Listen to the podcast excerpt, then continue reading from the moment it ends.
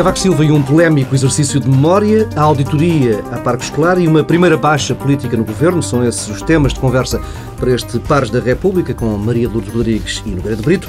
Antes desses assuntos centrais, temos, como sempre, espaço reservado a outros pontos mais distantes da agenda. Nogueira de Brito decidiu sublinhar as declarações de Sobrinho Simões no início da semana. O diretor do IPATIMUP avisou que desinvestir na investigação é criminoso. Exatamente. Mas não disse só isso. Você está a ver aí. Disse outras coisas. É? Disse outras coisas. Disse que, na realidade, desinvestir na investigação científica, designadamente na investigação ligada à saúde, que é o que ele faz numa instituição exemplar, o IPATIMUP, IPATIMUP é, é verdade, é, realmente é criminoso, mas diz também que é necessária uma política de contenção de, de, de gastos na, em matéria de investigação científica e até sugere que há vários casos em que há instituições que deviam ser fundidas porque realmente estão a duplicar trabalhos e, e ganhava-se muito se isso pudesse ser apreciado em relação a uma mesma unidade, ou outras deviam ser extintas porque não estão a dar resultados. Portanto, ele, antes de uh, criticar o desinvestimento, uh, dá soluções para diminuir os montantes do investimento e torná-lo, portanto, mais viável nesta perspectiva global de contração em que nós estamos por causa da crise. Quer dizer, ele não está uma palavra, uma palavra que pode ser eh, complicada de digerir, que é o racionamento. Ora bem, isso é numa outra, numa outra, numa outra intervenção que ele faz numa entrevista que, se não me engano, é dada ao Expresso. Eu suponho que é ao Expresso. Uh, estamos a fazer publicidade do Expresso, mas uh, olha, mais não uma problema. vez. Mas não há problema, exatamente. Mas é, é isso sobre o Serviço Nacional de Saúde. E ele, sobre o Serviço Nacional de Saúde, diz também que uh, realmente considera que não se podem ultrapassar determinados limites que possam ser entendidos ou possam mesmo conduzir como levando à destruição do Serviço Nacional de Saúde, que é um património importante da política social portuguesa e que por isso deve ser defendido. Mas diz que há que racionalizar custos e há que racionar prestações. E, e, e, não foge e não foge à, à, à, à dureza da palavra, porque chama até para, para atenção para a dureza da palavra e diz racionar naturalmente alguns vão ficar escandalizados mas é isto mesmo. Realmente há que pensar com, com alguma frieza nisto e, e, e há que, por essa via, realmente, eh, pela via do racionamento, que nos evoca dias pesados, não é? Da guerra 39-45 e do racionamento de produtos alimentares, há pela via do racionamento das prescrições, da utilização dos meios auxiliares de diagnóstico, etc., há que chegar, na realidade, a, uma, a um perfil mais razoável de custos. Uhum. Maria dos Rodrigues, é inevitável este caminho de que fala Sobrinho Simões? De... É, é absolutamente inevitável e não posso estar mais de acordo e é com gosto que comento também a mesma notícia.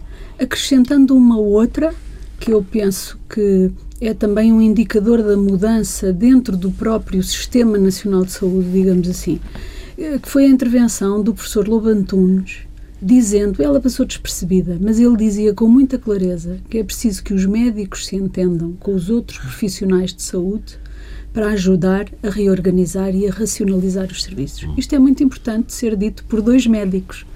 São investigadores, é verdade, mas são também dois médicos. E dá aqui um sinal de que pode a academia, ou seja, o sistema uh, científico, ajudar a política na mediação da relação com os médicos, porque vai ser preciso vai ser preciso que a, vai ser preciso que a que esta racionalização, este racionamento dos meios de diagnóstico, das prescrições, eh, seja feita com os próprios médicos. Não é possível. Os políticos podem identificar os problemas, podem ter soluções, mas depois a sua execução está demasiado dependente do envolvimento dos médicos. Dizia alguém outro dia que, no caso da saúde, tem tanto poder o Ministro das Finanças que estabelece o orçamento como um médico quando prescreve. É. E é inteiramente verdade. Ora, Havia quem dissesse que as canetas dos médicos que eram instrumentos dispendiosos, dispendiosos. altamente dispendiosos. Isto, isto é inteiramente verdade, mas para que isto mude, para que possamos de facto ter uma maior eficiência no sistema, é necessário que os médicos sejam envolvidos. Ouvir dois médicos de grande uh, prestígio pertencentes ao sistema científico fazer estas duas declarações é um sinal de que pode haver uma disposição dentro do próprio sistema para mudar algumas coisas que têm que absolutamente ser mudadas para que o essencial não seja comprometido, porque eu acho que num caso e noutro é, é aquilo a que o, o, professor Sobrinho Simões está a chamar a atenção. Nós não fazemos eh, eh, os ganhos de eficiência que necessitamos de fazer e vamos comprometer a investigação necessária e vamos comprometer a prestação de cuidados de saúde necessários também. E é tempo por uma primeira pausa neste Pares da República. Regressamos daqui a pouco com os temas centrais. Estamos de volta com o tema que marcou o final da última semana e até mesmo o início desta semana, o prefácio do sexto volume da coleção Roteiros. Eh, são, no fundo, livros que resumem as intervenções do Presidente da República ao longo de um ano. Cavaco Silva fez um balanço muito crítico dos últimos meses de coabitação com José Sócrates e, no texto, acusa o antigo Primeiro-Ministro de deslealdade institucional, a mais grave da história da democracia, na opinião do Presidente por Sócrates não lhe ter dado conta das negociações que levaram ao PEC 4. Já na segunda-feira, Cavaco Silva aconselhou o país a ler todas as cerca de 20 páginas do texto do prefácio, dizendo que eh, algumas partes tinham sido translidas, eh, e remeteu os jornalistas para o artigo 201 da Constituição, sugerindo que Sócrates tinha violado a lei fundamental. Maria Luz Rodrigues, como é que leu, se é que leu todo o prefácio, como, como, como aconselhou o Presidente da República, mas eh, que notas tirou daquele texto? Uh, vamos ver, não, não tive de facto a oportunidade de ler uh, o prefácio, mas gostava de, sobre este assunto dizer três coisas muito breves. A primeira é que uh, no período em que tive, em que pertencia ao governo, aquilo que posso testemunhar, com base na experiência desse período de participação no primeiro governo do Partido Socialista, dirigido pelo Primeiro-Ministro José Sócrates, é que houve sempre uma boa colaboração institucional entre o Governo e a Presidência da República. E isso eu posso testemunhar na área da educação. Houve mais do que colaboração, partilha de visões e a procura de soluções que fossem as melhores para o país. E eu tenho o dever de dar conta, de dar esse testemunho. Depois, gostava de dizer que no meio de toda esta desgraça da crise em que vivemos, uma das vantagens que Portugal tem, por exemplo, em relação à Grécia, é uh, vantagem para enfrentar os problemas, os problemas que atualmente vivemos, é uh, poder contar com acordos de regime de regime alargado, não é? Acordos de regime alargado, incluindo o principal partido da oposição, designadamente sobre o programa, o memorando da Troika, o programa de apoio uh, que estamos de que estamos a beneficiar. Esta vantagem não pode ser desbaratada, na minha opinião. Nós temos que tudo fazer para preservar esta possibilidade de acordo e consenso alargado em relação ao que há a fazer. Uh, e uh, incluir o Partido Socialista nas soluções, mais do que excluir ou sublinhar as diferenças, já tenho dito isto aqui muitas vezes, parece-me muito importante. E este e texto, em vez de unir, cria coisa, cisões? Não sei, mas o resultado foi um resultado muito negativo desse ponto de vista, não é? Depois a terceira coisa que gostava de dizer é justamente neste sentido que me pareceu muito bem que o ex-primeiro-ministro José Sócrates nada tivesse dito e se tivesse mantido a uma distância, não apenas geográfica, mas também em relação ao tema. Grande Brito. Bom, eu, eu queria dizer sobre isto o seguinte. Eu acho que quanto ao mérito da causa, isto é, a essência do que foi tratado pelo, pelo Presidente da República. Realmente a atitude do uh, Primeiro-Ministro Sócrates uh, em relação ao PEC 4 é? e à negociação do PEC 4 uh, sobram razões ao Presidente da República. Eu acho que de facto foi muito negativo não ter sido não ter sido informado e todos nós na altura verificamos. Eu aliás com grande espanto ia seguindo as notícias dia a dia e via que o, primeiro-ministro não estava a, englobar, a incluir naquela na, naquela proposta, não é? Que era uma proposta de alcance, de grande alcance, não é? Que não foi considerada suficiente, mas era tinha grande alcance e não não não estava a ser incluído o presidente da República. E isso realmente é muito negativo. E eu suponho que sou daqueles que alinham pela tese da inconstitucionalidade de tal procedimento. Portanto, quanto a isso, eu dou razão ao professor Cavaco Silva. E também, eh, e compreendo um pouco o que se passou eh, nos últimos tempos, porque eu acho que está muito na origem desta reação no prefácio a intervenção, pode não estar, mas a intervenção do Dr. Mário Soares, que realmente veio salientar a influência que tinha tido na, no pedido de auxílio feito pelo primeiro-ministro Sócrates contra a, o que era a sua intenção e a sua vontade e que, no entanto, ao fim de uma discussão brutal, não sei se foi brutal, mas foi, é, é um termo parecido que o Dr. Um Mário Soares um forte, utilizou, é. realmente eh, acabou por se convencer de que não tinha razão e acabou por pedir ajuda, não é? que agora está, uh, da qual uh, deriva diretamente a Troika, não é? Muito bem. E eu tenho a impressão que o doutor eh, Cavaco Silva terá ficado magoado, porque terá dito, então, eu realmente não entrei nisto porque não me deixaram entrar e agora realmente o doutor, eh, o doutor Mário Soares vem dizer isto, que é verdade, não é? Com certeza, não é? Eh, vem dizer isto e, e realmente aparece assim aos olhos do público, como tendo sido ele quem exerceu essa moderação sobre o Primeiro-Ministro e levou a que se seguisse esta solução. É, e, portanto, terá ficado talvez um pouco mais ressentido ainda com isso. Agora, o que eu considero é uma outra coisa. Uma coisa é esta, é o mérito da causa, como eu lhe chamo. Outra coisa é a oportunidade do que aconteceu agora. Quer dizer, isto realmente foi uma declaração inoportuna, não é? Uma, num momento muito pouco oportuno, quando estão cá os senhores da Troika, ou estão a vir e a ir, não é? A entrar e a sair, quando realmente estamos, eh, estamos a, a, a pretender todos que haja eh, uma, uma, uma posição de conjunto em relação a, às medidas terríveis que, eh, que o, o povo português tem que suportar, não é verdade? Uh, tudo isto realmente dispensa perfeitamente, dispensava, teria dispensado esta uh, declaração agora. Então dir-se-á, e quando a fazer e tal? Pois não devia ter sido feita, quer dizer, isto é, ela podia ter sido feita imediatamente após os acontecimentos. Mas isso também era inconveniente, porque estávamos em, perfeita, em, em, em plena negociação. Mas, mas, não tendo acontecido isso, ficaria melhor, por exemplo, resguardada para umas memórias? Como... Ora, exatamente. Ficaria guardada para a história ficaria guardada para a história. E aí era correto que o, o, que o, que o, o professor Cavaco Silva, eh, que vai ter muito que contar, com certeza, não é? Contasse também este episódio e dissesse que era um episódio estranho, não é verdade? E que ele considerava muito negativo e tal. Eh, teriam lugar aí. Agora, eh, digamos, ainda em plena crise, quando na realidade está em causa a capacidade ou não que nós temos de coesão para enfrentar as consequências dessa crise, eh, não foi oportuna a declaração do, do professor Cavaco Silva.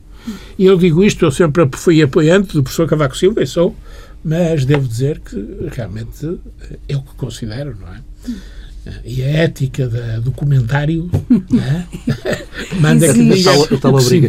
É? Também partilha desta opinião de Maria dos Rodrigues que uh, este tipo de uh, análise poderia ficar melhor numas memórias publicadas uh, daqui a uns anos. Eu tenho sempre alguma dificuldade em avaliar estas decisões. É? O que me parece é que em toda a discussão, aquilo que eu vi, como disse, não li o texto, uh, faltou a colocação dos episódios no contexto. O contexto era muito, muito difícil e já de grande crispação. É? Tinha havido as eleições para Presidente da República, tinha havido o discurso de tomada de posse. Tudo aquilo era um contexto em que se percebe que pode ter havido falhas de comunicação, de relacionamento, porque é, eram coisas falha, muito difíceis. Doutora. Isto não é uma falha como ah, outras. Não é, é verdade. E isto mas, é um tema uh, da máxima importância, não é? Então, o que, que, é que estão a fazer? O que, é, que é que ele ia fazer às reuniões? Tratar do tempo? De, ainda não estava a seca? Não, não era. O momento era muito difícil. Ah, não, é, não tem paralelo na história. Precisamente Eu acho que por temos isso. que ter essa. Mas precisamente por essa... isso é que devia ter Valorizei sido. que o uh, ex-primeiro-ministro não tivesse dito nada. Bem, vamos, vamos avançando e... Já tinha. não disse, mas fez, não é?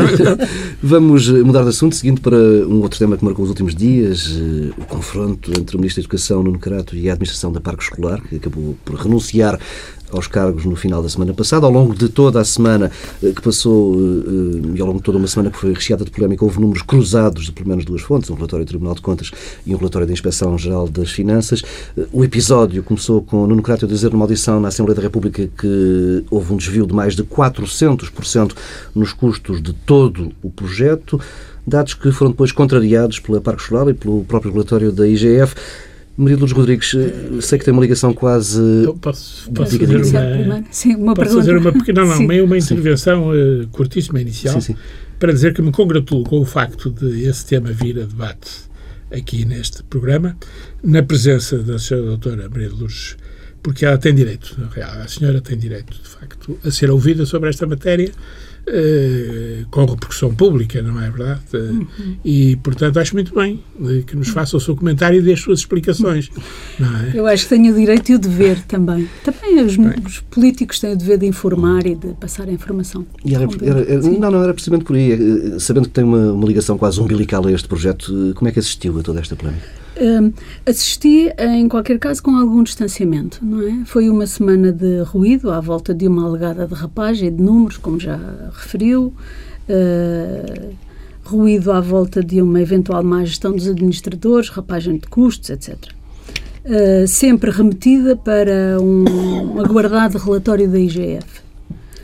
Uh, e termina a semana antes de se conhecer o relatório da IGF com a demissão dos administradores depois de uma semana de facto de grande ruído e de grande stress. O que é que diz o relatório da IGF, da Inspeção Geral de Finanças?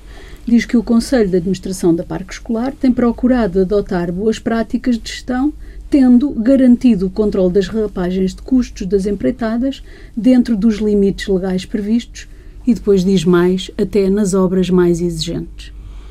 Ora, o que é que podemos concluir?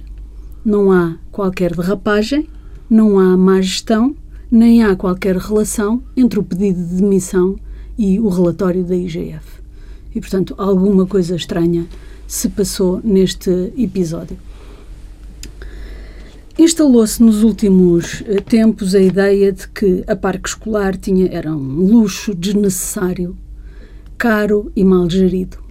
Eu acho que esta é hoje a narrativa que domina sobre o parque escolar, pensamento de muitas pessoas.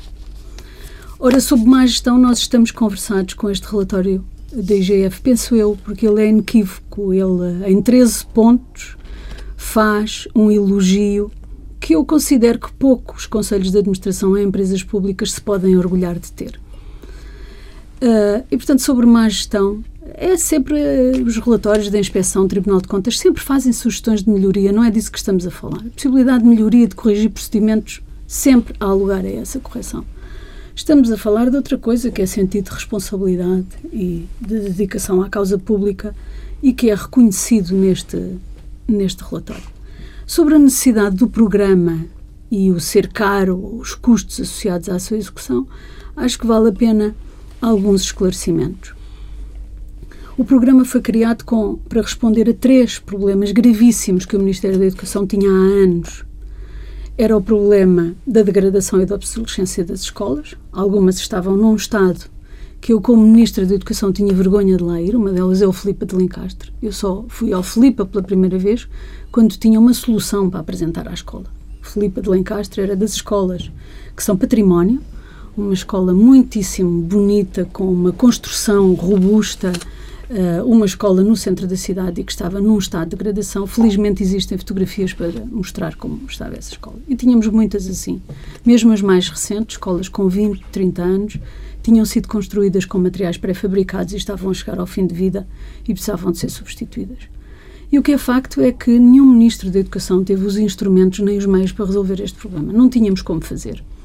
Eu fiz as contas, entre 90 e 2006, o Ministério da Educação teve de PIDAC, anual, somado nestes anos, 2.340 milhões de euros.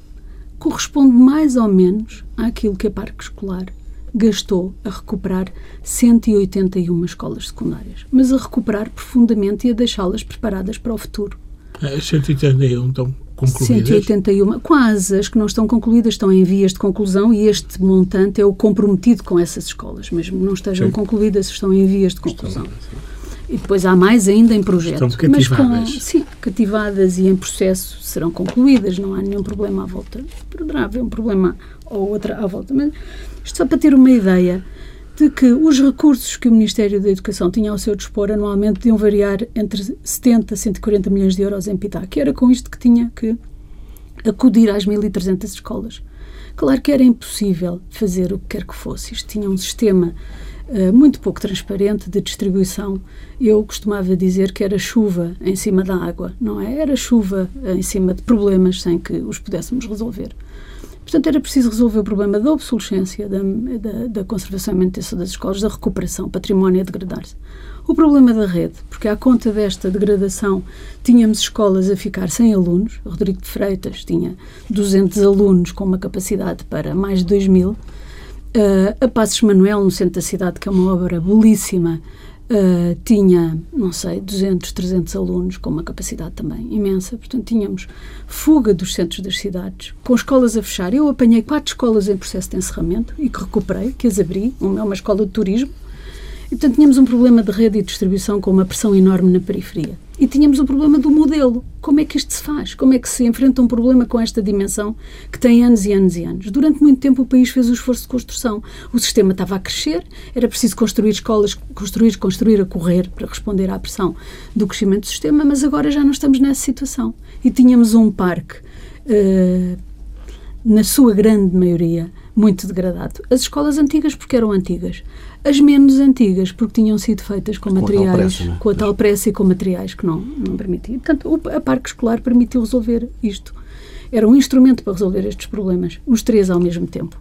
Por isso pensou-se num modelo de financiamento que, para dizer em palavras simples, basicamente o que é, é antecipar o investimento e concentrá-lo em cinco anos ou seis anos, aproveitando os fundos comunitários que o Ministério da Educação nunca tinha beneficiado.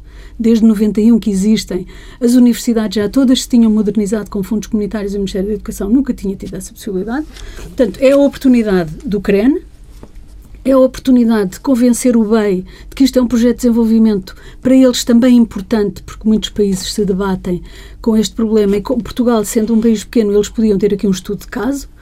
Uh, e, uh, no fundo, o exercício é antecipar todo o investimento no período do CREN, fazer as obras profundamente, resolver, ainda tínhamos mais problemas, tínhamos o primeiro ciclo e as básicas, também foi resolvido, mas de outra maneira, isto concentrou-se nas secundárias, resolver o problema e preparar o futuro. E preparar o futuro significava retirar a responsabilidade da manutenção e conservação das escolas do PIDAC e colocar em, em, em, em orçamento de funcionamento.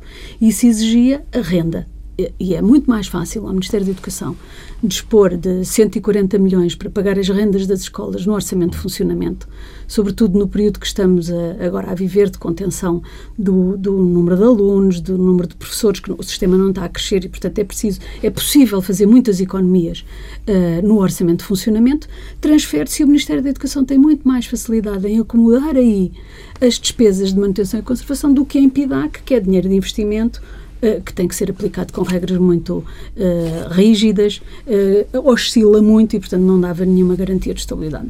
A Parque Escolar vem resolver isto. Este problema não está ainda resolvido. A Parque Escolar só começou em 2007 e, portanto, era necessário dar continuidade a estas três dimensões. à dimensão das obras nas escolas, mas também ao problema da gestão de rede. Há muitas escolas que vão fechar e aí têm-se bastantes economias. E ao problema da sustentabilidade, do futuro da manutenção e conservação das escolas. Portanto, como modelo, digamos assim, a parque escolar fazia sentido, continua a fazer sentido e não é a crise que vem pôr em causa esta solução, digamos assim. Pode haver outras, com certeza, mas os problemas permanecem os mesmos. As soluções é que podem ser diferentes. Depois, no que respeita ao, aos custos, muito se falou. Mas o único indicador realmente que podemos usar para saber se o custo é uh, elevado ou é baixo é o da construção por metro quadrado. É isso que se usa na construção. E o custo por metro quadrado de construção da parque escolar foi de 759 euros.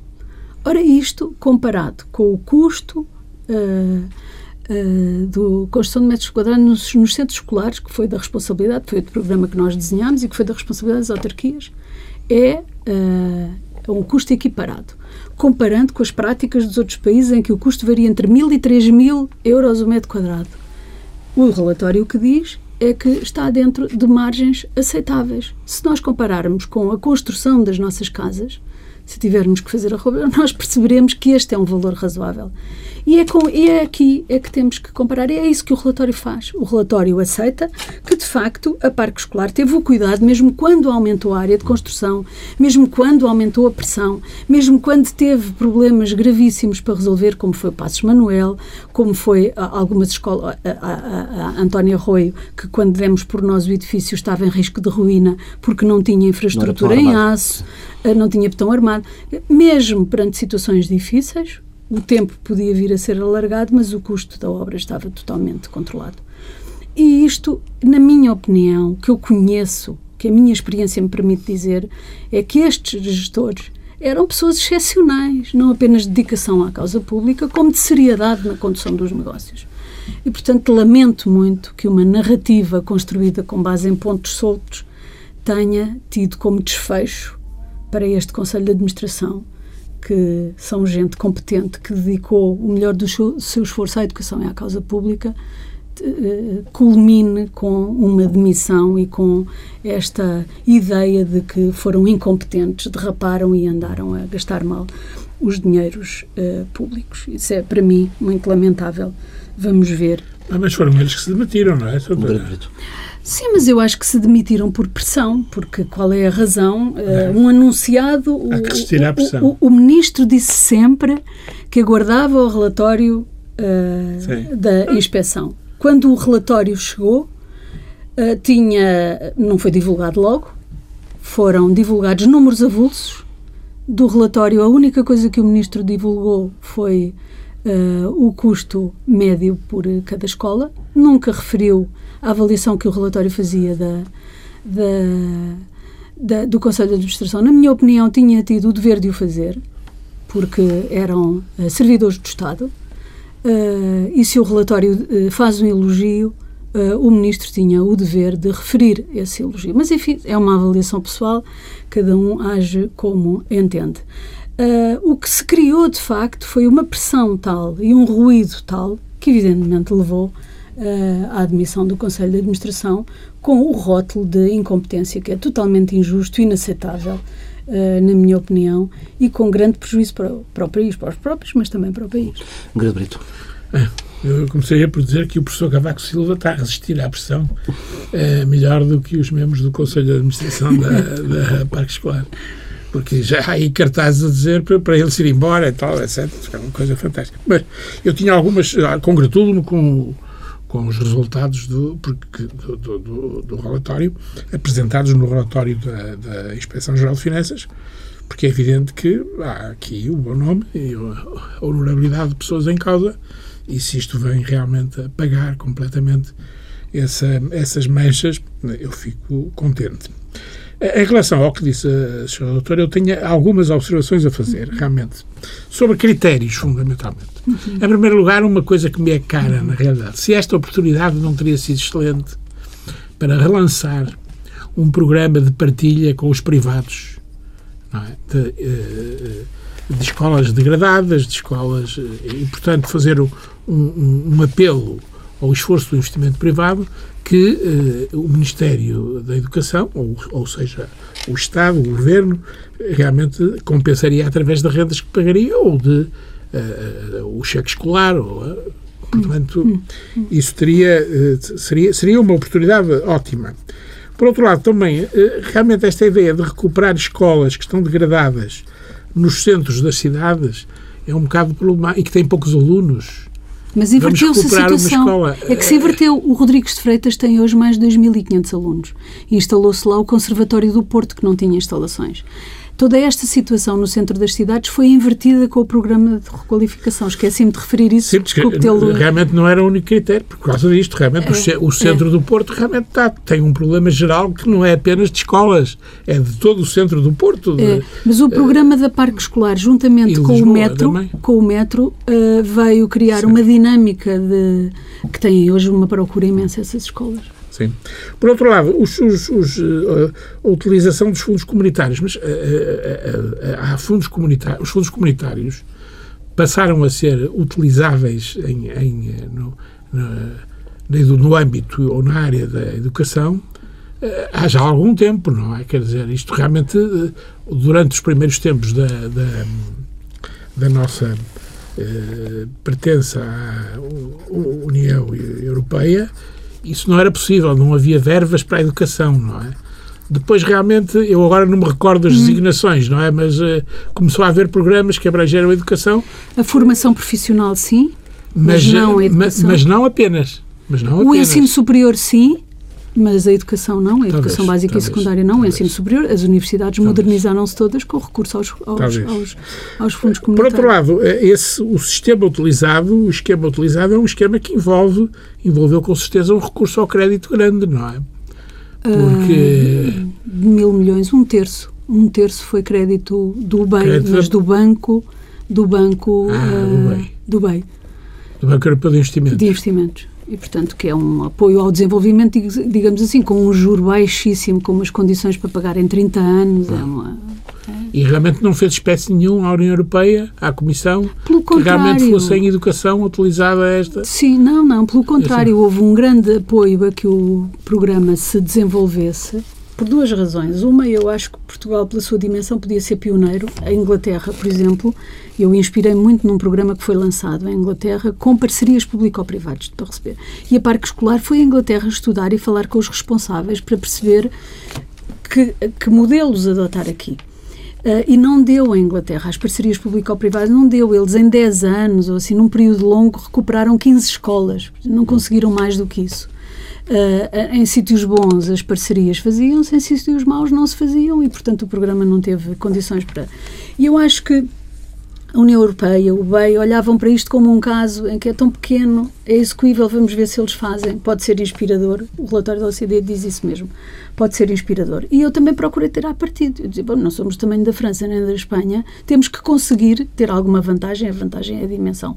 E por isso pusemos. Depois, em 2008, quando eclode a crise financeira e mundial, as eh, decisões do Conselho Europeu, nessa altura, são de facto de uh, reforço do investimento público. Deitar mais dinheiro para cima da economia. Aprova-se, aprova-se isso. E, portanto, nós o que fizemos foi, Parque Escolar tinha um planeamento para 30 escolas, antecipámos 70. Isto é uma brutalidade, porque eles triplicaram o esforço que tiveram que fazer para responder, e o relatório dá bem conta disso, criaram emprego, dinamizaram a economia, mantendo sempre o controle da, da, da situação. E, portanto, pelo contrário, do lado da Comissão Europeia, aquilo que havia era uh, incentivos, estímulos para que continuássemos uh, e, e, fizéssemos uh, este, este, E uma grande leviandade também, não é? Não considero. Porque passados dois anos estavam a aconselhar o contrário. Ao contrário, sim, nesse sim. sentido, nesse sentido, sim. Isso é que é verdade. Nesse sentido, é? nesse sentido. A pressão foi enorme. Eu recordo-me, já disse aqui uma vez, numa semana, no final de 2008, estar a falar com o Ministro Cheiro dos Santos a discutir se o PIDAC da Parque Escolar é 100 ou 120 milhões e na semana a seguir ser 350 milhões. É, claro. Não é? Sim. Sim, sim. Temos de avançar e já deitámos fora, já deitámos porta fora um dos assuntos. Só para fechar este tema, pergunto-vos aos dois, têm alguma dúvida de que mais mês, menos mês, mais ano, menos ano, vamos ver o atual governo a inaugurar escolas novas ou requalificadas? Sim, se elas se inauguram, eles vão inaugurá-las. Isso, isso é essa questão Não, da novos, inauguração. Novos projetos, novos é um, projetos. Estou novos, a falar de novos projetos. novos projetos. Porque estão todos suspensos neste momento, não é? Pois, isso tem, não sei, não sei quanto tempo é que durará o, a situação que levou à suspensão, não é verdade? E, portanto, eu não sei. Mas, mas se houver escolas para inaugurar, sim, com certeza. Novos projetos, pois eh, isso realmente eu esperaria que houvesse primeiro esse esforço, apesar da sua doutora ter esclarecido que a Inglaterra realmente eh, as parcerias e eu tenho muito contra as parcerias público-privadas, valha-me Deus, é? mas, no entanto, eh, este setor é um setor em que se recomenda tanto mas nós temos um estudo, o Parque Escolar fez um estudo sobre, sobre ah, esse modelo, ah. fez, e acabaram por uh, concluir que não, não uh, resultava. Tem, tem, temos alguns exemplos, a Câmara de Mafra, por exemplo, fechou uh, 68 escolas primárias e construiu 10 centros escolares, numa operação uh, uh, rápida. Ah, Até a OCDE veio cá estudar o caso e há um pequeno filme, um dia destes vou trazer a referência a esse filme. Mas Ponte Lima não ficou muito atrás. Não ficou, não, não ficou muito não, atrás. Era ótimo, era outro caso ótimo. E fez nesta modalidade de, de, de parceria público-privada e com bons resultados. Mas deu àquela escala. Deu àquela escala. Deu àquela escala. À nossa escala não, foi, não foi assim. Não, não, foi. foi só público.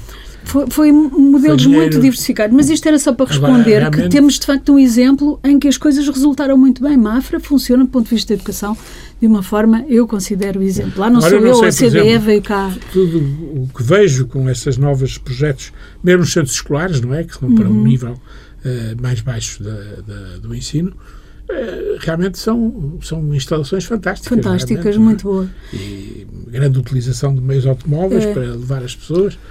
Vamos ver se isto vai É. ser possível. não é? Estamos Eu- mesmo, eu não mesmo, sei se mesmo, vão- mesmo no limite de Sim. tempo e temos que, que encerrar. Perguntava-lhe só, eh, pedir-lhe uma resposta muito breve, se acredita que este projeto vai ser retomado eh, breve. Eu, eu, eu acho que não nos podemos pôr a adivinhar. O que, aquilo que lhe posso dizer é que considero que é desejável que seja retomado. Os problemas não estão resolvidos, as escolas continuam por requalificar uma parte delas. O modelo eh, de manutenção e conservação do futuro continua por resolver e o problema da rede também. Portanto, estávamos a meio do processo, é necessário, é totalmente justificável e desejável que o programa eh, continue. Com mais ou menos inauguração, não é isso que é importante. As escolas valorizam a presença dos ministros nas escolas, valorizam o ato de inauguração e devemos, isso às escolas, devemos lhes esse respeito de transformar o ato de inauguração num momento solene. E, portanto, não me chocaria nada ver eh, o ministro inaugurar escolas. O que todos esperamos é que faça mais do que inaugurar escolas. Vamos avançando, é tempo para pararmos um pouco mais neste Pares da República. Regressamos daqui a pouco com as sugestões dos pares.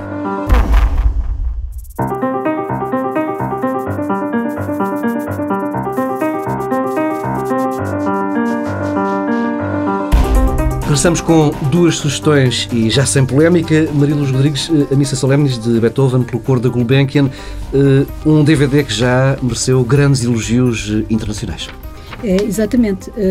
Vem uma referência na revista da BBC, Música Clássica, uh, no magazine Música Clássica, e, sobretudo, o que achei extraordinário é que consideram que esta gravação é uma das melhores alguma vez feita. Uh, comparam, enfim, não sou especialista, não consigo acompanhar uh, esta comparação, mas comparam com uh, uma outra existente, mas consideram que está entre, seguramente entre as melhores, mas valorizam sobretudo o coro e a sua performance.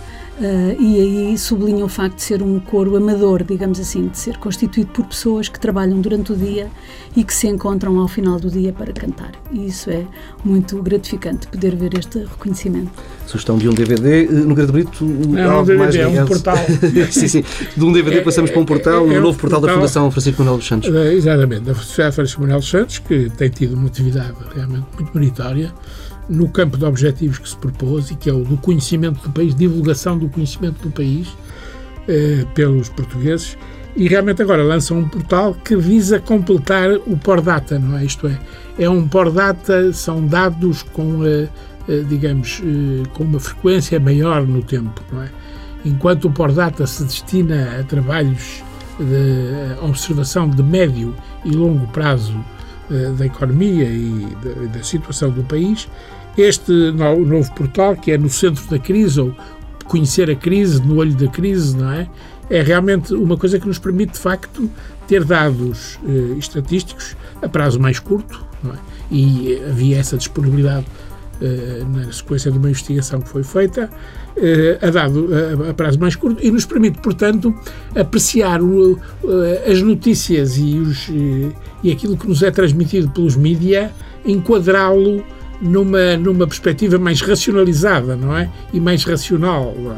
E realmente verifica-se que, ao contrário do que eh, realmente o simples visionamento de um noticiário de uma estação de televisão nos pode deixar essa impressão, ao contrário dessa impressão, nos pode ser deixada dessa forma, vê-se que os portugueses estão realmente eh, interiorizaram a crise e estão realmente a reagir e há elementos não é, que nos indicam que estão a reagir adaptando-se à situação, efetivamente.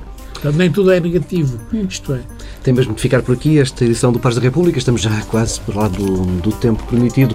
Eh, regressamos na próxima semana, à mesma hora.